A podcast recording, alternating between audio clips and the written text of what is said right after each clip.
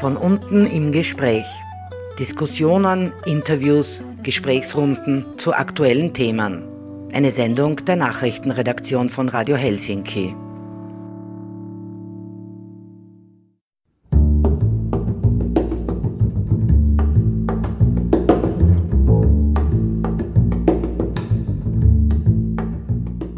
Das ist sozusagen die Gruppe, die unmittelbar davon betroffen war, von dieser Operation Luxor. Es gab dann auch noch über diese drei, dreieinhalb Jahre der weiteren Ermittlungen bis zum heutigen Tag dann immer auch weitere Ausweitungen.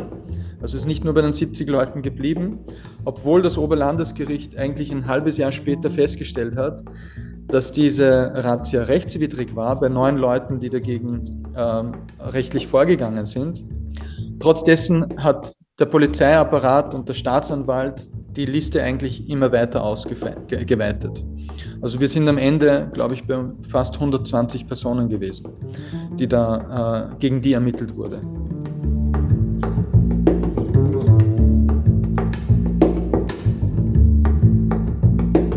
Herzlich willkommen bei Von unten im Gespräch. Aus dem Studio begrüßt euch Tamara. Heute hört ihr eine Sendung zur größten rassistischen Polizeiaktion Österreichs, der Operation Luxor. Eigentlich ist es der größte Justizskandal der jüngsten Geschichte Österreichs. Knapp 1000 schwer bewaffnete Polizeibeamtinnen haben am 9. November 2020 in den frühen Morgenstunden die Wohnungen von rund 70 Personen aus der muslimischen Zivilgesellschaft gestürmt. Der Vorwurf Unterstützung oder Mitgliedschaft in der Muslimbruderschaft. Knapp dreieinhalb Jahre später zeigt sich eine bittere Bilanz für die Verantwortlichen der Operation Luxor. Keine einzige Verhaftung und nicht einmal für eine einzige Anklage haben die Beweise bisher gereicht und die Verfahren werden nach und nach eingestellt. Unter anderem bei Farid Hafez. Der in Österreich geborene Politikwissenschaftler war auch unter den Beschuldigten und sein Verfahren wurde nun vor kurzem eingestellt. Er forscht im Bereich des antimuslimischen Rassismus und wohnt mittlerweile in den USA. Dort lehrt er am Williams College in Massachusetts. Er hat bereits im November 2023 ein Buch zur Operation Luxor herausgegeben, eine kritische Aufarbeitung der größten rassistischen Polizeioperation Österreichs. Bald erscheint sein zweites Buch zur Operation Luxor, wie ich zum Staatsfeind erklärt wurde. Wir haben mit ihm darüber gesprochen, inwiefern er selbst davon betroffen war und wie er einen der größten Justizskandale Österreichs politisch einordnet. This freedom, this freedom for everybody or this freedom for everybody or freedom for this freedom for everybody or freedom for nobody. Radio Helsinki. Freies Radio auf 92,6. Ich spreche heute mit Farid Hafez. Ähm, hallo Farid, danke schön, dass wir dieses Interview führen können. Ja, danke für die Einladung. Du bist Politikwissenschaftler in Österreich und jetzt derzeit Visiting Professor of International Studies am College in Massachusetts in den USA. Und wir werden ja heute über die Operation Luxor sprechen. Du hast dazu auch schon ein Buch rausgebracht und wirst bald eines rausbringen dazu. Kannst du mir kurz erklären oder erzählen, worum es in den Büchern geht? Ja, gerne. Ähm, danke für die Einladung. Ich habe ähm, im November letzten Jahres, das war nämlich das drei Jahre, die, äh, die dritte Jährung äh, der Operation Luxor, habe ich ein Open Access Buch herausgebracht. Das heißt, es ist kostenlos verfügbar online äh, zum Thema Operation Luxor. Da habe ich äh, verschiedene Köpfe dafür gewinnen können, dass sie sich aus ihrer jeweiligen akademischen Perspektive zur Operation Luxor ähm, eben äh, melden und äh, ein bisschen was kommentieren und analysieren. Und dann kommt jetzt bald in einem Monat auch nochmal raus beim Promedia Verlag, einem österreichischen Verlag, ähm, also ein bisschen eine biografische Aufarbeitung, ähm, die gepaart ist mit einer Analyse, wie überhaupt die Operation Luxor passieren konnte. Also was ist sozusagen der größere gesellschaftliche Rahmen, in dem sich das abgesp abgespielt hat, ja. Und ähm, das ist halt sehr viel gespickt dann auch natürlich mit persönlichen Anekdoten, ähm, weil ich quasi ja nicht nur irgendwie in die Operation Luxor da hineingeraten bin, sondern ich habe ja 2019 noch an der Uni Salzburg damals äh, meine Habilitation zur Islampolitik geschrieben. Ähm, Islampolitik in der Zweiten Republik. Ähm, das heißt, ich habe mich sehr intensiv eigentlich in den letzten zehn Jahren mit all diesen Themenkomplexen auseinandergesetzt gehabt. Und ja, das kulminiert dann alles ein bisschen so in diesem äh, persönlichen Memoirenbuch. Ja. Mhm. Äh, vielleicht magst du auch für die, für die Zuhörer, ZuhörerInnen, die jetzt noch nicht genau wissen, was die Operation Luxor ist, kurz erklären, was da passiert ist und was das Ziel war. Also was ist diese ja. Operation Luxor? Ähm, die Operation Luxor war ähm, eine der größten ähm, Polizeioperationen, die jemals in der Zweiten Republik stattgefunden haben. Ähm, manche erinnern sich vielleicht noch, das war ungefähr eine Woche oder so ähm, nach dem Anschlag, der am 2. November 2020 stattgefunden hat in Wien, äh, wo einige Menschen äh, äh, dabei umgekommen sind. Eine Woche später hat eine massive Polizeioperation stattgefunden, die inhaltlich aber getrennt war von diesem Anschlag. Ähm, und damals das äh, Bundeskanzler Sebastian Kurz und der Innenminister äh, Karl Nehammer damals noch hatten gemeint, das wäre jetzt der große Schlag gewesen gegen den politischen Islam, die Kürzung der Wurzeln des politischen Islams, so haben sie das genannt. Und dann hat man es aber doch irgendwie ein bisschen zusammengebracht mit der Frage von Terrorismus, weil man gesagt hat, das sind sozusagen die Hintermänner des Terrors. Ja, so haben die, hat die politische Führung damals darüber gesprochen. Und die Operation Luxor, so wurde das verlautbart, ist eineinhalb Jahre lang vorbereitet äh, worden. Ähm, warum ich sage, dass es die, eine der größten Polizeioperationen ist, weil es keine Polizeioperation mit mehr Polizeipersonal jemals gegeben hat in der Geschichte der Zweiten Republik. Es sind über 940 ähm, Polizeibeamte ausgerückt, Weger und verschiedene Einheiten aus dem äh, Polizeiapparat und sind gleichzeitig um 5 Uhr in der Früh in die privaten Häuser und Vereinsgebäude von insgesamt 70 Institutionen und Personen gegangen ähm, und haben das auf eine ziemlich brutale Art und Weise äh, geradet. Die Idee war, und das war das, was die Regierung vorgegeben hatte, dass es sich hierbei um Terroristinnen handelt. Ähm, mehrheitlich Männer, es waren ganz wenige vereinzelte Frauen dabei, aber mehrheitlich Männer, die sozusagen, denen vorgehalten wurde, inklusive mir, dass wir Teil einer Terrororganisation sein, einer staatsfeindlichen Organisation, einer kriminellen Organisation und damit einhergehend auch ähm, Terrorismus finanzieren würden. Das war sozusagen rechtlich der, der, der ja, die Unterstellung. Mhm. Das ist eher ein spannender Punkt, dass du jetzt gesagt hast, das wurde ja eineinhalb Jahre lang ähm, vorbereitet. Es hat sich ja laut den durchführenden Minister und dem Bundeskanzler und ähm, der durchführenden politischen Instanz darum gehandelt, irgendwie die Muslimbruderschaft sozusagen einen, einen Schlag unter Anführungszeichen gegen die Muslimbruderschaft durchzuführen. Dass das aber eine Woche nach dem islamistischen Terroranschlag, der in Wien einfach so passieren hat können, da dann diese Hausdurchsuchungen waren, glaube ich, dass die öffentliche Wahrnehmung sehr absichtlich auch dorthin gelenkt worden ist, als würde man was dagegen tun, aber das waren halt zwei komplett unterschiedliche Dinge. Ja, richtig. Ähm, und das Interessante ist ja, der Grund, warum damals am 2. November so schnell gehandelt werden konnte, war, weil ja eigentlich die Polizei bereits ausgerückt war, um die Operation Luxor durchzuführen. Ähm, nachdem aber dann dieser Anschlag stattgefunden hat, ähm, hat man das dann sozusagen eine, eine, Woche, später verschoben. Das ist zumindest alles die, das offizielle Narrativ, ja. Ähm, aber das, also das ist auch aus den Akten ablesbar. Ja? Also, dass man, dass das eigentlich geplant gewesen wäre, die, diese Razzia, der ich Opfer wurde, eben am 2. November. Ähm, die Kritik dann, dann im Zuge der Nachbearbeitung zum Terroranschlag war ja auch, dass ein großes strukturelles Problem der Polizei und des Innenministeriums jenes war, dass man alle Ressourcen gesetzt hat auf diese Operation Luxor, während man äh, jene Person, die unbehelligt diesen Anschlag verüben konnte, eben nicht observiert hat. Das war ja auch eines der Ergebnisse des sogenannten Zerbes-Berichts, der dann äh, äh, geschrieben wurde im Anschluss an, an den Anschlag vom 2. Mhm. November.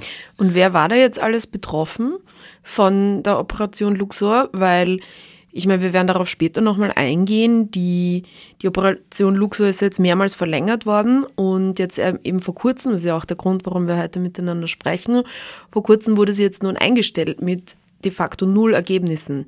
Ähm, also jetzt eben die Frage nochmal, wer war da jetzt alles betroffen davon? Du hast gesagt, 70 Einrichtungen und Privathaushalte. Ähm, genau, vielleicht könntest du einen Überblick geben, um wen es sich da gehandelt hat. Ich würde mal generell sagen, es waren in der Breite waren es Personen, die insgesamt im muslimisch-zivilgesellschaftlichen Milieu aktiv sind.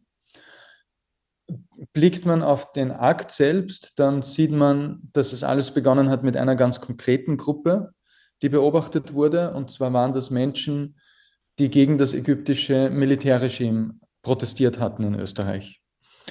Und von dieser Gruppe ausgehend also vielleicht zum Hintergrund. Es gab die erste freie Wahl in der Republik Ägypten im Anschluss an den arabischen Frühling. Da hat die Muslimbruderschaft gewonnen. Ähm, die haben dann den Präsidenten gestellt und das Militär hat dann noch sozusagen nochmal einen Putsch gemacht. Und es gibt sozusagen Leute, die sozusagen gegen diesen Militärputsch aufstehen. Das sind primär Leute, die natürlich sympathisieren mit dieser Muslimbruderschaft die in der Regierung war, aber nicht nur. Und quasi diese Leute, die protestiert haben, die mehrheitlich auch ägyptischstämmig waren, die, haben, äh, die sind hier unter Observation gestellt worden. Ähm, über diese eineinhalb Jahre hinweg ist diese Gruppe aber immer weiter ausgebreitet worden. Was dann dazugekommen sind, sind Leute aus dem palästinensischen Milieu, die vor allem in starken Hilfsorganisationen aktiv waren, und dann auch eine Gruppe, wo ich mich dazu zähle, nämlich recht junge Leute, die auch im muslimisch-zivilgesellschaftlichen Milieu unterwegs waren, ähm, die aber andere Herkünfte und, und Geschichten haben. Es waren dann auch nicht nur ausschließlich äh, Leute mit, mit mitunter arabischem Hintergrund, sondern dann ist dann auch ziemlich multiethnisch geworden. Ja. Ähm, das ist sozusagen die Gruppe, die unmittelbar davon betroffen war, von dieser Operation Luxor. Es gab dann auch noch über diese drei, dreieinhalb Jahre der weiteren Ermittlungen bis zum heutigen Tag dann immer auch weitere Ausweitungen. Also es ist nicht nur bei den 70 Leuten geblieben, obwohl das Oberlandesgericht eigentlich ein halbes Jahr später festgestellt hat, dass diese Razzia rechtswidrig war bei neun Leuten, die dagegen ähm, rechtlich vorgegangen sind. Ähm, und das OLG eigentlich ein, ein ganz wichtiges äh, vernichtendes Urteil gefällt hat, nämlich gesagt hat, es gab eigentlich keine Grundlage dafür, die Ratio überhaupt machen zu können, weil die Beweislage einfach nicht ausreichend ist. Und das ist in Wirklichkeit galt das für alle Personen, die davon betroffen waren. Trotz hat der Polizeiapparat und der Staatsanwalt die Liste eigentlich immer weiter ausgeweitet. Also wir sind am Ende, glaube ich, bei fast 120 Personen gewesen, die da, äh, gegen die ermittelt wurde. Das betraf unter anderem, und das ist vielleicht, ich glaube, dieses Beispiel bringt es wirklich sehr schön auf den Punkt, wie absurd das Ganze war. In der Nacht des Anschlages vom 2. November gab es eine Person, die einem Polizisten das Leben gerettet hat.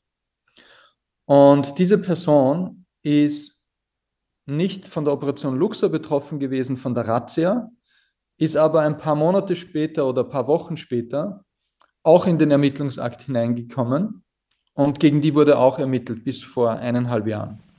Ich meine, wurde diese Liste von, das muss doch irgendwie begründet werden, denke ich mir, oder müssen die das gar, muss die Exekutive das gar nicht begründen, weil es ist wirklich, also es scheint völlig aus der Luft gegriffen einfach alles. Ja, ich meine, es, es hat ähm, der ganze äh, Kartenspieltrick basiert in Wirklichkeit auf einer Annahme. Ja? Ähm, oder, oder zwei Annahmen. Auf der einen Seite, und, und, ich, ich, ich ziehe dir jetzt ein bisschen eine größere Geschichte auf. Wir alle wissen, wie Sebastian Kurz an die Macht gekommen ist. Ein ganz wichtiges Steckenpferd seiner Mobilisierung und seiner Wahlkampagnen, auch seiner Regierungsarbeit später dann mit, der, mit Strache und der FPÖ, war dieser Fokus auf den sogenannten politischen Islam. Die Idee, dass sozusagen der politische Islam eine Bedrohung darstellt innerhalb Österreichs für die österreichische Gesellschaft, basiert ähm, auf der Annahme, dass Muslime, die politisch organisiert sind oder zivilgesellschaftlich organisiert sind, die für religiöse Sichtbarkeit und Religionsfreiheit sich einsetzen, böse sind. Auf gut Deutsch heißt das, ähm, dass die Muslime nicht die gleichen Rechte haben wie der Rest anderer religiöser Minderheiten. Ähm, und so wie aber Sebastian Kurz das dargestellt hat, um es nicht sozusagen als einen Angriff auf die Religionsfreiheit und Menschenrechte offen zu legen, ging es darum zu sagen, naja, das sind eh nicht alle. Und indem er sagt, das sind eh nicht alle, waren sozusagen was die Muslimbruderschaft, auf die man sich hier fokussiert hat. Jetzt existiert die Muslimbruderschaft aber nicht als Körperschaft in Österreich. Und das war genau der Schmäh hier. Man hat gesagt, sozusagen, man insinuiert, dass Leute mit der Muslimbruderschaft verbunden seien, die aber in Wirklichkeit aber das nicht offen zur Schau tragen. Und auf diese Art und Weise ist sozusagen der Verdachtsmoment in die Welt gesetzt, der aber nicht beweisbar ist. Mhm. Damit kannst du jeden eigentlich mit einbeziehen, ja. Ganz genau. Und das ist das, was passiert ist. Mhm. Und in Wirklichkeit, wen hat man dann sich dann genommen? Auf der einen Seite hat man sich Leute genommen. Ich nehme, ich gebe zwei Beispiele vielleicht. Ähm, als die Strache-Kurzregierung damals Moscheen geschlossen hat, hat man gesagt, wir tun das gegen den politischen Islam. Die Moscheen, die davon betroffen waren, das waren Moscheen von Leuten, die sehr, sehr wenig Ressourcen haben, sehr schlecht organisiert sind und sich kaum zur Wehr setzen konnten. Ist am Ende des Tages eher als rechtswidrig eingestuft worden. Die Moscheen existieren auch alle. Aber das war sozusagen der Schmäh. Am nächsten Tag hat man dann ein Kopftuchverbot eingeführt mit dem Vorwand, das ist gegen den politischen Islam. Und dann eben auch die Operation Luxor war wiederum gegen den politischen Islam. Und man, man hat sozusagen ähm, behauptet, das alles wäre sozusagen Teil irgendwo einer Muslimbruderschaftsideologie, Kopftuch oder eben äh, einer Muslimbruderschaftszugehörigkeit bei den Moscheen etwa oder bei der Operation Luxor. Mm, vielleicht zu der Frage nochmal ähm, zur Vorgangsweise von den Ermittlungsbehörden. Eineinhalb mhm. Jahre Observationszeit ist ja sehr lange. Äh, wie sind die Ermittlungsbehörden da vorgegangen? Also was hat das für Tätigkeiten umfasst und vielleicht auch welche ja. Kosten, falls du die weißt? Ja, und vielleicht auch noch, ich, ich knüpfe nochmal an, weil jetzt weiß ich, was ich vorher sagen wollte. Ähm, weil, weil die Frage gestellt wurde, so, wie konnte das passieren, dass sozusagen dann gegen Personen konkret vorgenommen äh, gegangen wurde? Das, was man gemacht hat, ist, und das war bei, in meinem Fall ganz konkret so, ähm, ich habe vor der Operation Luxor, so zwei, drei Jahre davor, immer schon diese Anschuldigungen bekommen, okay, der Farid Hafez, der hat irgendwo was mit der Muslimbruderschaft zu tun. Ich bin im Vorfeld, äh, vor der Operation Luxor, immer rechtlich vorgegangen gewesen äh, gegen, gegen diese Anschuldigungen. Ich habe auch mehrere Rechtsverfahren gewonnen, ähm, also alle, die, die ich begonnen habe. Ähm, und das war dann der Schmäh auch bei der Operation Luxor. Man hat sich sozusagen Zeugen geholt, unter Anführungszeichen, ähm, die genau das behauptet haben. Ähm, das Problem war, auch das war eigentlich nicht stich- und hiebfest. Es gab einen Zeugen zum Beispiel, ähm, der das nicht nur gegenüber den Behörden behauptet hatte, sondern auch öffentlich behauptet hatte äh, in den Medien. Gegen den bin ich auch vorgegangen, habe das äh, habe ihn verklagt, habe auch in zweiter Instanz gewonnen. Äh, das kam übrigens erst das Ergebnis nach der Einstellung der Operation Luxor bei mir. Ähm, aber das zeigt uns sozusagen, ähm, wie man da gearbeitet hat. Man hat sich sozusagen Leute geholt, ähm, die sozusagen bereit waren, den Behörden jene Informationen zu geben, die man sich von ihnen erwartet hat, auch wenn das keine Grundlage hatte. Ich habe damals meinen, meinen Rechtsvertreter gefragt, ich habe gesagt, wie kann das sein? Ich meine, das ist ja, da kann jeder jeden vernadern. Mhm. Hat er gesagt, genau so ist es. Mhm. ist, Wahnsinn. Und warum du? Weil du eine Person der Öffentlichkeit warst oder bist? Oder wieso? Äh, Kannst du das erklären? Also, ich glaube, bei mir ging es ganz stark darum, und das sieht man dann auch dann im Akt. Ähm, ich bin ja, ich habe 2010 das Jahrbuch für Islamophobiefforschung gegründet. Ich bin seit 2015 der Mitherausgeber des European Islamophobia Report. Also ich habe enorm viel publiziert und nicht nur sozusagen im akademischen Elfenbeinturm, sondern ich habe auch immer wieder Gastkommentare geschrieben ähm, und sozusagen im, im, im, öffentlichen Raum angekämpft gegen diese türkise Islampolitik der, der Kurzianer. Mhm. Ja, das ist Sebastian Kurz und seiner Regierungstruppe und davor der FPÖ. Und mhm. ich glaube, das war einfach ein, äh, ich war den Leuten ein Dorn im Auge. Ähm, und man sieht das im Akt sehr schön äh, dadurch, weil da drinnen gestanden ist tatsächlich, Islamophobiefforschung ist quasi ein Mittel zur Errichtung eines weltweiten Kalifats. Das klingt total absurd und verrückt, aber das ist genau das, was da drinnen gestanden ist. Ähm, in dem Untersuchungsakt des, äh, des Sicherheitsnachrichtendienstes des österreichischen, früher BVT, jetzt DSN. Und es ist auch einmal, nachdem ich nämlich ähm, in Berufung gegangen bin, ähm, also vorgegangen bin gegen, äh, gegen die Ermittlungen, war die erstinstanzlich, das erstinstanzliche Urteil des Landesgerichtes Graz, die haben das dann nochmal reingeschrieben gehabt, ja, diese Islamophobieforschung, das ist ein Mittel zur Errichtung, äh, eine Methode im, zur Errichtung des islamischen weltweiten Kalifats. Wahnsinn. Kannst du vielleicht ja. für die Hörer und Hörerinnen ähm, kurz erklären, was Islamophobieforschung wirklich ist? Ja klar, also Islamophobie, so wie ich das verwende, ist in Wirklichkeit synonym mit antimuslimischen Rassismus. Das bedeutet, es geht darum zu untersuchen, ähm, wie funktioniert antimuslimischer Rassismus? Wie funktioniert Rassismus gegenüber Musliminnen? Äh, die Operation Luxor per se ist, und das habe ich auch in dem Buch gezeigt, ein Paradebeispiel für äh, antimuslimischen Rassismus. Ich gebe jetzt einmal vielleicht ein Beispiel, das wir eher kennen aus, der, aus unserer österreichischen äh, Historie. Der Antisemitismus hat ja auch in Wirklichkeit mit ganz vielen Antisemitismus ist ja auch am Ende des Tages nichts anderes als antijüdischer Rassismus. Äh, sehr stark gearbeitet mit dieser Idee, dass Jüdinnen und Juden ähm, die Gesellschaft unterwandern, um Macht zu ergreifen und quasi mit, äh, mit unlauteren Methoden, die versuchen, die Gesellschaft zu leiten und zu kontrollieren. Ähm, auch damals hieß es, das Judentum sei keine Religion, sondern eine politische Religion, eine politische Organisation. War ein ganz ein wichtiger antisemitischer äh, Diskurs, den es gegeben hat äh, vor 100 Jahren. Und das ist das sozusagen, was ich hier analysiere. Ich äh, mhm. habe ich habe ich hab damit begonnen, als die FPÖ auf dieses ähm, Wahlkampfthema gesetzt hat. Das, so hat meine Reise begonnen und ähm, habe mich dann eben weiter abgearbeitet an all dem, was in Österreich seither passiert ist. Und das ist, wie wir wissen, ja nicht in die bessere Richtung gegangen, sondern in die schlechtere. Ja.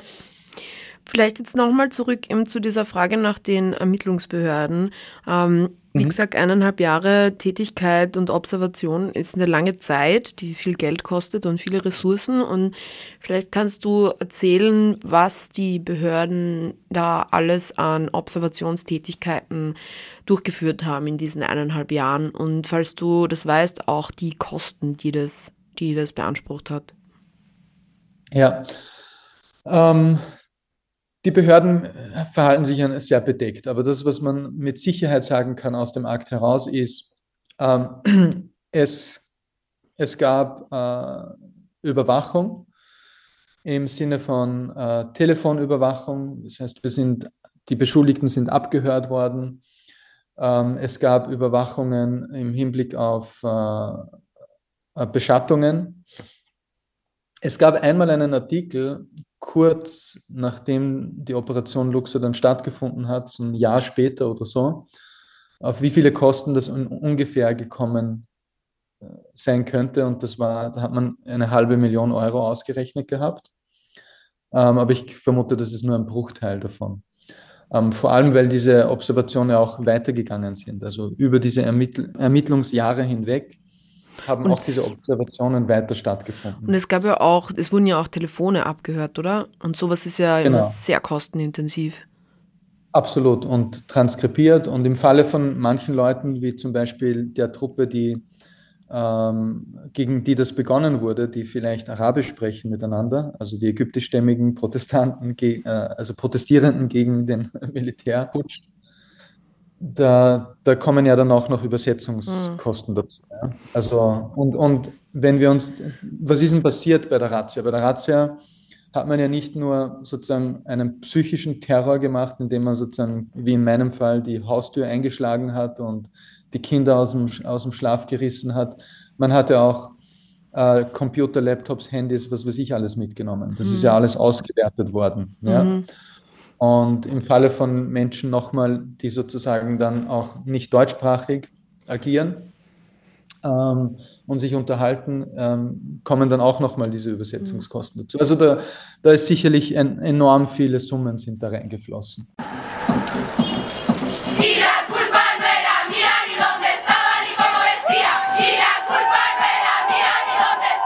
Radio Helsinki, dein antisexistisches und feministisches Radio.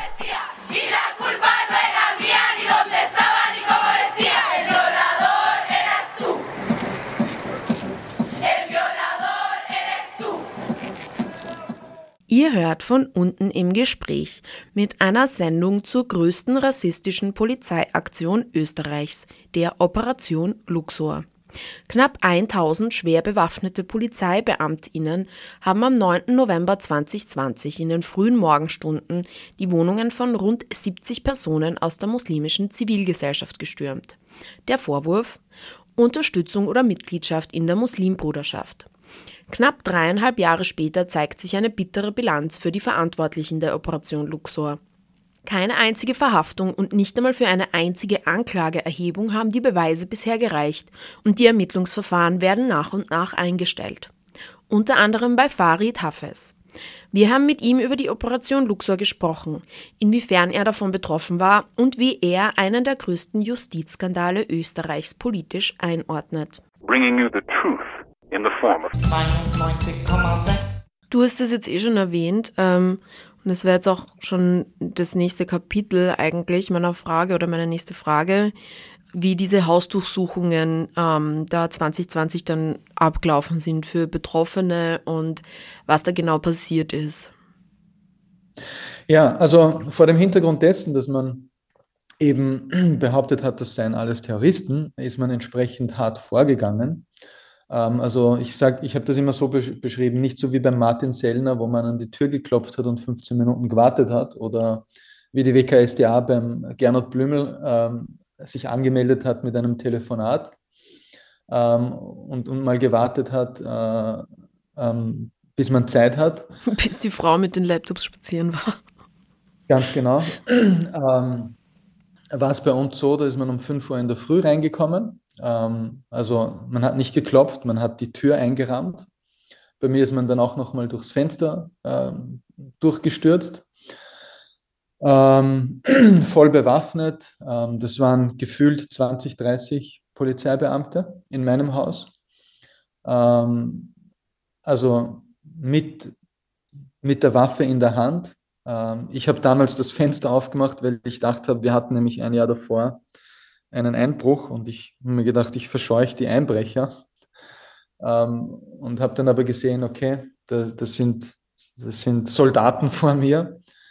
Da waren dann die, die roten, äh, roten Punkte auf meiner, auf meiner Brust und die haben dann geschrien, Hände hoch, bis sie dann äh, reingegangen sind in, die, in, in, in das Haus und in die Zimmer. Ähm, das hat also so wie ich das jetzt im Nachhinein betrachte, und ich betrachte das als, als ein, ein Politikum, äh, nicht äh, so wie manche das jetzt aus einer verteidigenden Perspektive behaupten, ja, der Staatsanwalt musste sozusagen dem Verdacht nachgehen, weil etwas gemeldet wurde an ihn vom Innenministerium. Ich bin davon überzeugt, dass das ein Politikum war. Ähm, und ich glaube, es ging von der psychischen Seite her einfach darum zu sagen, Leute, haut's ab. Also ihr habt hier keinen Platz. Hm. Also wenn man sich damit beschäftigt und die Kinder, die sozusagen davon betroffen sind, die, also das, das löst ja unheimlich viele Traumata aus. Ja, da habe ich auch Berichte schon gehört von Zara, ähm, dass viele Kinder einfach jetzt ganz starke Anzeichen von posttraumatischer Belastungsstörung aufweisen. Ich meine, wie auch nicht. Um fünf in der Früh ja. mit der Waffe aus dem Bett geholt wirst. Ich meine, da waren ja einfach wirklich auch sehr junge Kinder dabei und auch für Erwachsene ist das natürlich total traumatisierend. Also wie, was, was geht einem da in dem Moment durch den Kopf? Ich meine, du hast gesagt, im ersten Moment hast du gedacht, es sind Einbrecher, aber was hast du dir dann im nächsten Moment gedacht, wo du gemerkt hast, ah, das sind eigentlich das Polizei, Soldaten, Cobra, was auch immer? Und Im nächsten Moment habe ich mir gedacht, seid deppert, ähm, was ist das? Ähm, meine Frau hat gedacht, die sind wegen dem Anschlag, der eine Woche vorher passiert ist, die sind an der falschen Adresse gelandet. Ich habe mir gedacht, hat es was damit zu tun, dass ich ähm, auch versucht habe, sozusagen aus einer menschenrechtlichen Perspektive Leuten zu helfen. Es ging nämlich darum, dass nach dem Anschlag man zwei Moscheen schließen wollte. Eine, die Teil der Glaubensgemeinschaft war, der anerkannten Kirche der Muslime quasi, und eine andere, die ähm, unabhängig war. Und das war aber ohne rechtliche Grundlage. Und ich wollte ihnen eigentlich helfen. Ich habe mir gedacht, okay, vielleicht hat es damit was zu tun, ähm, dass, dass vielleicht wirklich Leute waren, die schuldig waren. Und ich habe sozusagen hier zu weit meine Hand ausgestreckt. Und ich habe aber nach dem, nach dem Durchsuchungsbefehl gefragt habe den in die Hand bekommen, nachdem ich das zehnmal gesagt habe. Und habe dann aber sehr schnell äh, verstanden, dass das gegen mich gerichtet war als Person, hm. ohne irgendeine Grundlage. Weil ich kann mich noch erinnern, ich habe gesagt, also den Behörden, den Beamten habe ich gesagt, wegen diesem, also pardon, wegen diesem Scheiß, den ihr, den man auf Wikipedia liest, kommt sie jetzt in meine Wohnung um 5 Uhr in der Früh und, und holt so meine Kinder äh, aus dem Schlaf also das waren meine Worte. Ähm, weil ich, als ich mir diese Seiten angesehen habe, habe ich gesehen, okay, das ist das übliche Blabla, dass man halt im Vorfeld schon, und ich glaube auch, dass das nicht zufällig war, versucht hat, eine Stimmung zu machen gegenüber bestimmten Personen, äh, dass eben diese Nähe zur Muslimbruderschaft da erzeugt wurde.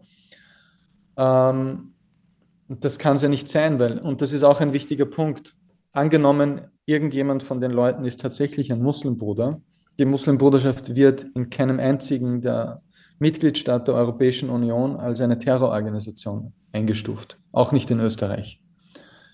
Und das war ein ziemlicher Kunstgriff, den, äh, den der Staatsanwalt machen musste ähm, und das Innenministerium, um zu diesem Punkt zu kommen. Mhm. Wie ist deine Einschätzung von den Ausmaßen jetzt als Politikwissenschaftler? Weil ich meine, von dem, was wir bisher so geredet haben, ist, ist es relativ klar mittlerweile, dass es eigentlich wirklich eher eine populistische Aktion der ÖVP war. Ich meine, der Innenminister damalige, jetzt Bundeskanzler Nehammer, hat sich ja dabei auch filmen lassen, hat in die Kamera gegrinst, während er sich da diese Hausdurchsuchungen angeschaut hat. Ähm, also sie haben das ja auch in alter türkiser ÖVP-Manier auch versucht, sehr populistisch zu verwerten. Ähm, ja. Dazu deine Einschätzung? Ich glaube, es gibt verschiedene Ebenen. Das eine ist, ähm, und auch wenn ich mir sozusagen anschaue, wer ist davon betroffen, dann lese ich daraus Folgendes ab. Auf der einen Seite gibt es den innenpolitischen Faktor und das rechne ich ganz stark der, quasi dieser, diesem türkisen Milieu zu, die ein Interesse daran gehabt hat, gegen den politischen Islam zu mobilisieren. Ähm, Leute wie ich, die dagegen geschrieben haben, die protestiert haben gegen diese Politiken. Wir waren sozusagen die eine Truppe, die davon betroffen war. Also uns wollte man damit sagen, Leute, halt den Mund. ihr seid nicht gleichberechtigte Menschen hier. Ihr könnt nicht das machen, was andere machen, machen können. Ihr könnt nicht protestieren, könnt nicht anschreiben, ohne dass das Auswirkungen hat auf euer Leben. Das andere ist eine internationale Dimension. Es ist ja interessanterweise, seitdem die Operation Luxor passiert ist, gab es unheimlich viele äh, Investigativrecherchen, die noch nicht so alt sind, die aber in Österreich überhaupt keinen Widerhall gefunden haben, obwohl mitunter in Österreich auch das Profil dazu geschrieben hat. Ähm, und zwar gab es eine europaweite, wenn nicht weltweite Kampagne, ähm, um bestimmte muslimische Akteure nicht nur in Österreich, sondern in ganz Europa anzuschwärzen mit dieser Unterstellung, sie seien Teil der Muslimbruderschaft. Das ist ausgegangen von einer Schweizer Sicherheitsfirma, die diese Daten verkauft hat an die Vereinigten Arabischen Emirate, die dann ähm, das verwertet hat, um diese Angst vor, dem, vor der Muslimbruderschaft konkret zu schüren, weil nämlich die Muslimbruderschaft in wenigen autoritären Ländern tatsächlich verboten ist. Das ist Ägypten, das ist die Vereinigten Arabischen Emirate und ein paar andere Länder. Und das hat sozusagen in ein geopolitisches Spiel hineingepasst, äh, nämlich wenn man sozusagen die Muslimbruderschaft verbietet, dann können diese Länder ihre Innenpolitik auch nach außen hin sehr gut legitimieren. Und wir wissen, dass die zum Beispiel Sebastian Kurz hervorragende Beziehungen hat zu den Vereinigten Arabischen Emiraten.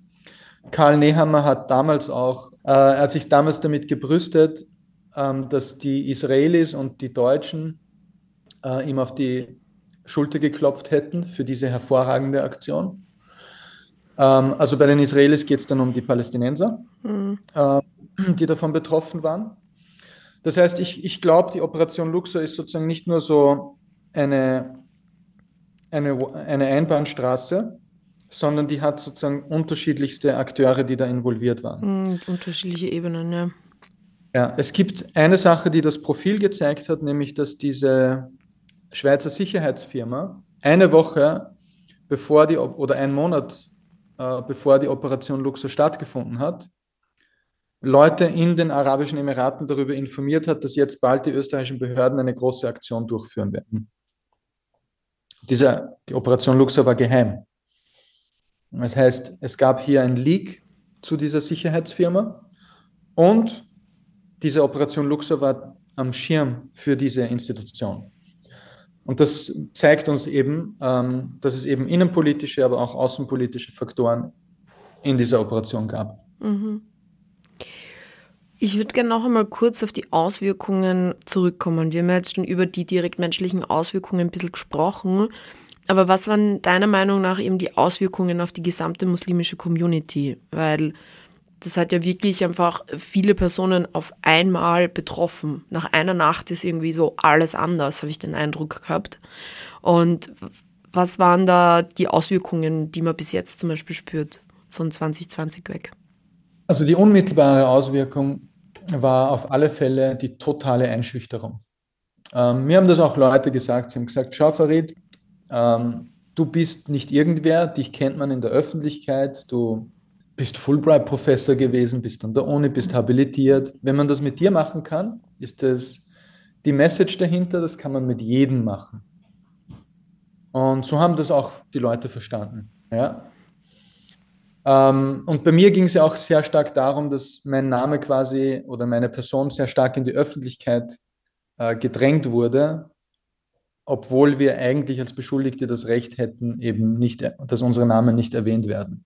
Aber wenn dann die Kronenzeitung sagt, Inviertler, Islamforscher an der Uni Salzburg, ist davon betroffen, dann weiß es halt jeder, der es wissen soll. Ja?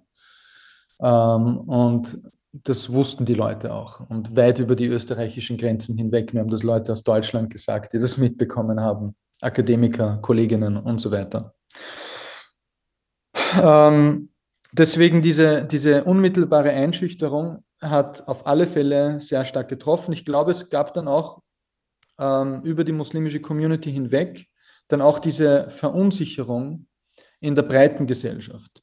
indem Leute wie ich davon betroffen waren und sozusagen in die Öffentlichkeit gedrängt wurden, war es ja auch so, dass sozusagen viele Leute, die ich aus meinem privaten Leben kenne oder aus meinem beruflichen Leben kenne, die dann gesagt haben, hm, also wenn das jetzt, wenn das jetzt nicht nur Gerede ist, wie es sonst der Fall war, wo ich dagegen geklagt habe und gewonnen habe, sondern sozusagen, wenn jetzt die Polizei kommt und das Innenministerium und die Staatsanwaltschaft. Ja, und dann ging es sozusagen auch ähm, in die breitere Gesellschaft hinein. Also überall dort, wo man sozusagen Leute gekannt hat, hat man sich gedacht, okay, wenn das jetzt mit denen passiert und es ist jetzt nicht nur Rederei in den Medien, sondern es ist tatsächlich die Polizei, die reinkommt, dann ist in einem Land wie Österreich, wo man generell ein sehr hohes Vertrauen gegenüber den Institutionen hat, war das natürlich dann, hat das die Leute dazu gebracht, tatsächlich nochmal das in Zweifel zu ziehen. Sind das die Leute, die okay sind? Ja? Also wer Terror Vereinigung ist ja keine Kleinigkeit. Ja? Also von daher glaube ich, hat es auch ähm, insgesamt in der Zivilgesellschaft, in der Verortung der Betroffenen in, innerhalb ihrer jeweiligen Communities, in der, denen sie sich bewegt haben, unheimlich viel zerstört. Ja. Ja. Ich meine, du bist ja jetzt dann auch danach in die, in die USA gegangen. War das ein Mitgrund für dich, Österreich zu verlassen eigentlich? Ähm, es ist so, ich habe, um ehrlich zu sein, eigentlich schon vorher das Gefühl gehabt, dass es eigentlich immer enger wird. Und habe mir schon gedacht gehabt, macht das überhaupt noch Sinn, in einem Land wie Österreich zu bleiben? Weil einfach die Aggressivität äh, gestiegen ist. Äh, man, wir waren damals auch, darf man nicht vergessen, unter Türkisblau. Also das ist ja in eine katastrophale Richtung gegangen. Und für mich ist diese, die Islampolitik, die ich konkret kritisiert habe, ist ja nur ein Mosaikstein einer generellen autoritären Wende gewesen. Mhm. Ähm, und ich, ich glaube, wären die erfolgreich gewesen, da hätte man noch viel mehr gesehen in Österreich, was schiefgelaufen wäre. Mhm. Auch wenn jetzt insgesamt, und das gilt nicht nur für die Islampolitik, Gott sei Dank, sondern auch für viele andere politische Bereiche, ja die Gerichte sehr viel aufgehoben. In Wirklichkeit jedes Leuchtturmprojekt dieser türkis-blauen äh, äh, Regierung ist vom Verfassungsgerichtshof aufgehoben worden. Also vor dem Hintergrund würde ich sagen, ähm, hatte ich schon das Gefühl, es, es, es bahnt sich etwas an. Ähm, in, in Österreich und in Europa, aber insbesondere in Österreich. Und für mich war dann die Operation Luxor war dann eigentlich so das i-Tüpfelchen. Mhm. Ähm, das war sozusagen die Bestätigung eigentlich meiner, äh, meiner schlimmsten ähm, Vorstellungen, dass es eigentlich noch viel schlimmer kommen kann, als ich es mir gedacht habe. Mhm. Weil immer, man darf ja auch ein, eine Sache nicht vergessen. Also das, es ist ja nicht nur sozusagen quasi rechtlich, dass, das, dass du unter ständiger Observation bist, was dich ja im, im Kopf kaputt macht. Ja. Es ist ja auch die, die wirtschaftliche Dimension. Also wer bekommt noch einen Job nach sowas? Ja? Mhm. In, in, es kostet ja auch, wenn du dich verteidigst und du bekommst ja nichts zurück von dem. Also das geht ja in die Zehntausende oder Hunderttausende Euro, womit die wirtschaftliche Existenz eines Menschen ja zerstört wird. Mhm. Äh, dann, dann kommt natürlich das, das Psychologische dazu. Also es, ist, es sind so viele Ebenen, ähm, des, des Angriffs, dass es sehr schwierig ist, das eigentlich zu umschiffen und, und, und das zu überleben. Und noch mit einem relativ vernünftigen, ausgeglichenen äh, Gefühl da rauszugehen. Also mhm. das, ist ein, das ist eine Herausforderung. Und ja, also vor dem Hintergrund war das dann ganz klar. Ähm, ich gehe in die USA und ich bleibe auch da fürs mhm. Erste. Noch einmal kurz jetzt zur Operation Luxor selbst zurück. 2020 war die Hausdurchsuchung im November, Mitte November 2020. Eineinhalb Jahre davor haben die Observationen begonnen und die Ermittlungen. Und die Operation wurde ja jetzt erst im Winter 2023 endgültig eingestellt. Nicht, nicht ganz, ja. Noch immer nicht ganz. Nein, nein. Also es ist so, die wurde bei mir eingestellt, ja. Es ist so, Ähm, ich ich, ich breche es nochmal kurz runter. Mhm, weil meine Frage wäre gewesen, wie oft es jetzt ja. verlängert wurde und was die bisherigen mhm. Ergebnisse waren und was, ähm, genau, wie, wie das jetzt weiter also aufgearbeitet so. wird. Am, am 9. November hat die Razzia stattgefunden. Es gab keine einzige Verhaftung, es gab keine einzige U-Haft, es gab nichts. Es gibt bis heute auch keine einzige Anklage. Es gab Lügen, die erzählt worden sind. Ja? Man hat 20 Millionen im Bar gefunden. Das war eine falsche Aussage. Das hat einfach nicht gestimmt. Aber wie so oft werden Sachen in die Welt gesetzt, um sozusagen etwas glaubhafter zu machen ähm, ja, wenn da so viel Geld ist, da muss schon irgendwas dahinter sein. Ja? Das, mhm. das wäre ja auch ein, ein Kla ein, waren, ja? eine klassische Methode von, von der Kurz-ÖVP und auch von der FPÖ, zuerst einmal Lügen zu verbreiten, ähm, um etwas zu legitimieren, weil dann, wenn es aufgeklärt wird, dass es nicht stimmt, hört der Großteil, der diese Lügen zuerst geglaubt hat, eh nicht mehr zu. Das ist ja auch eine, eine politische Strategie, die sie sich ja auch bei Trump unter anderem abgeschaut haben. Also ja. Ja, und danach gab es im Juli, also sieben Monate später, dieses Urteil des OLG, dass die Ratze eigentlich rechtswidrig war.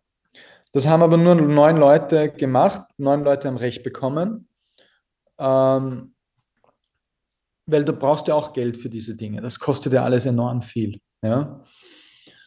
Und danach haben die weiter geforscht. In Wirklichkeit kämpft dann jeder hier mit seinem Anwalt gegen, gegen diese Ermittlungen. In meinem Falle sind die Ermittlungen wegen Terrorismus eingestellt worden im Jänner 2023. Das heißt vor gut einem Jahr. Äh, ja, vor gut einem Jahr. Es ist aber so, und ich, ich war, das muss man sagen, ich war einer von, ich glaube, 80 Leuten oder so, bei denen es eingestellt wurde. Ähm, wie ich gesagt habe, die Liste ist ja erweitert worden auf fast 120. Derzeit werden noch Ermittlungen geführt gegen, also das war die Nachricht, die man äh, im Herbst letzten Jahres gehört hat, dass noch gegen ein bisschen mehr als 20 ermittelt wird. Der Staatsanwalt wollte das aber nicht auf sich ruhen lassen. Er hat, nachdem die Ermittlungen bei mir wegen Terrorismus eingestellt worden sind, hat er wegen anderen Dingen noch ermittelt, aber als Teil der Operation Luxor. Was total absurd auch war, aber halt wieder der Versuch war sozusagen, mich so lange wie möglich in diesen Fängen der Justiz zu behalten. Da ging es zum einen darum, mir Nötigung zu unterstellen, weil ich nämlich diesen einen Typen, der als anonymer Hinweisgeber äh, äh, gelogen hat, ähm, verklagt habe und er hat gesagt, ich kann das nicht machen, weil das ist Nötigung, weil ich sozusagen ihm und von ihm eine andere Zeugenaussage haben will. Was natürlich nicht stimmt, weil ich habe ihn in den Medien geklagt, nicht wegen seiner Zeugenaussage. Mhm. Aussage kann ich nichts machen. Aber bei der Medienaussage, seiner Aussage in der medialen Öffentlichkeit konnte ich ihn klagen, habe ich ja auch gewonnen. Und dann gab es äh, noch eine weitere Ermittlung, die ich nie verstanden habe, um was da wirklich äh, ging. Es ging um, sie nannten das Sozialbetrugsversicherungsgesetz, dass ich gegen das verstoßen hätte. Hat, er hat nie erklärt, warum, wieso, aber auch das ist letztendlich eingestellt worden. Und damit ist sozusagen die Operation Luxor als Ganzes für mich eingestellt worden. Es wird aber nach wie vor gegen 20 plus Leute ermittelt. Ähm, aber Entschuldige, was, wie haben Sie das begründet? Was hat dieses Sozialversicherungsgesetz jetzt mit der Muslimbruderschaft zu tun? Ohne Begründung. Es gab keine Begründung. Und auch keinen Zusammenhang. reingeschrieben gehabt und, und das OLG hat dann gesagt, entschuldigen Sie, aber es steht, Sie haben ja nichts erklärt. Also deswegen, wir stellen das ein. Okay, und es wird jetzt noch immer weiter ähm, ermittelt. Ich meine, wie können die ja. das rechtfertigen, wenn es bisher noch keine Festnahmen und eigentlich keine Ergebnisse sozusagen gab? Also eigentlich ist es ja wirklich der, einer der größten Justizskandale, die, die es in den letzten Jahrzehnten gegeben hat und es läuft einfach weiter. Absolut. Und meine Erklärung dafür, dass es noch immer passieren kann, ist, weil unterm Strich Muslime in diesem Land wurscht sind. Muslime haben keine Rechte und es interessiert niemanden etwas. Vor dem Hintergrund, dass es so ein, ein Justizskandal ist, ist es umso schlimmer und ein, ein, schlechteres Zeugnis stellt es für dieses Land aus, wie es eigentlich um Minderheiten steht. Ich würde jetzt gern am Ende noch ein bisschen auf deine Bücher eingehen. Du hast gesagt, mhm. jetzt im nächsten Monat kommt dann das Buch heraus, Operation Luxor, Kreuzzug gegen den politischen Islam. Kannst du unseren Hörer, Hörerinnen da einen Teaser geben? Ja, gerne. Also äh, dieses Buch, das jetzt äh, in einem Monat erscheinen wird, wie ich zum Staatsfeind erklärt wurde, die Operation Luxor und der Kreuzzug gegen den politischen Islam, ist in Wirklichkeit so eine anekdotenhafte Aufarbeitung, ähm, wie wir überhaupt dazu kommen konnten, dass so ein Justizskandal in Österreich nach wie vor existiert, ähm, was die Hintergründe sind, wer die politischen Akteure sind, national, international, ähm, auch innerhalb bestimmter politischer Fraktionen, wer da in Wirklichkeit ähm, was gemacht hat. Und das alles halt durchsetzt mit unterschiedlichen Anekdoten, wo ich den Sebastian Kurz mal getroffen habe und mit ihm persönlich auch besprochen hatte zu, Beginn dieser Entwicklungen, ähm, bis hin zu anderen Auseinandersetzungen im, in den letzten 15 Jahren. Mhm. Also ja, es ist so ein bisschen ein memoirenhaftes auf der einen Seite, also es ist so ein bisschen ein, eine memoirenhafte Darstellung der Operation Luxor und stellt auch die Frage, wie es weitergeht in Wirklichkeit. Mhm. Also wo, wo stehen wir heute und was bedeutet das, was passiert ist eigentlich und was sollten wir daraus lernen? Ich meine, vor dem Hintergrund jetzt der Recherchen von Korrektiv, die da rauskommen sind und den ganzen Protesten gegen Rechtsextremismus in Deutschland und in Österreich, stellt sich die Frage ja sowieso, nicht nur bis zum Herbst, sondern auch, was kann wirklich aus diesen Mobilisierungen passieren? Wie viel Macht werden die Rechts Rechtsextremen in der nächsten Regierung oder nach der, nach der nächsten Wahl wirklich bekommen? Und ja, das, wird, das sind sicherlich Fragen, die uns, die uns leider sehr lange und permanent weiterhin beschäftigen werden in der Zukunft. Absolut und ich glaube im Besonderen ähm, im Hinblick jetzt auf so etwas wie die Operation Luxo ist natürlich auch zu sagen, viele Leute, die demonstrieren gehen, würden wahrscheinlich nicht einmal den Finger rühren wegen der Operation Luxor. Ja. Also obwohl das ein riesengroßer Justizskandal ist, aber die, die Sache ist die, ich glaube, dieser gesamte Diskurs um den sogenannten politischen Islam war so erfolgreich und hat sich so tief gesetzt in unterschiedlichen Milieus in Österreich, dass es eigentlich hegemonial geworden ist. Es ist nicht umstritten. Es ist kein FPÖ oder ÖVP. Ähm, Diskurs, es ist ein gesamtgesellschaftlich legitimer Diskurs. Und das macht es genauso gefährlich. Radio ist schon wichtig. Von unten das Nachrichtenmagazin bei. Wie heißt der? Radio Helsinki auf 92,6.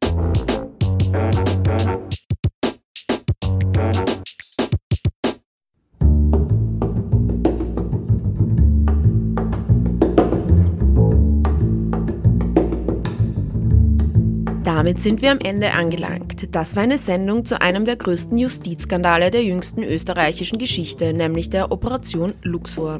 Wir haben dazu mit dem in Österreich geborenen Politikwissenschaftler Farid Hafez gesprochen, der selbst von der Razzia, die am 9.11.2020 stattgefunden hat, betroffen war und gegen den das Ermittlungsverfahren nun vor kurzem eingestellt wurde.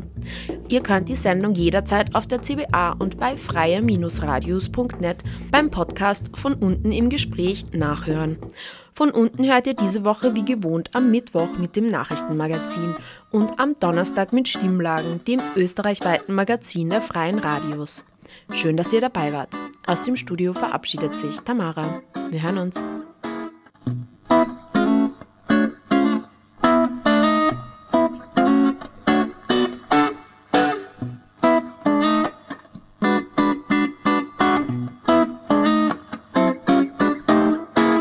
Das war Von unten im Gespräch, eine Sendung der Nachrichtenredaktion von Radio Helsinki.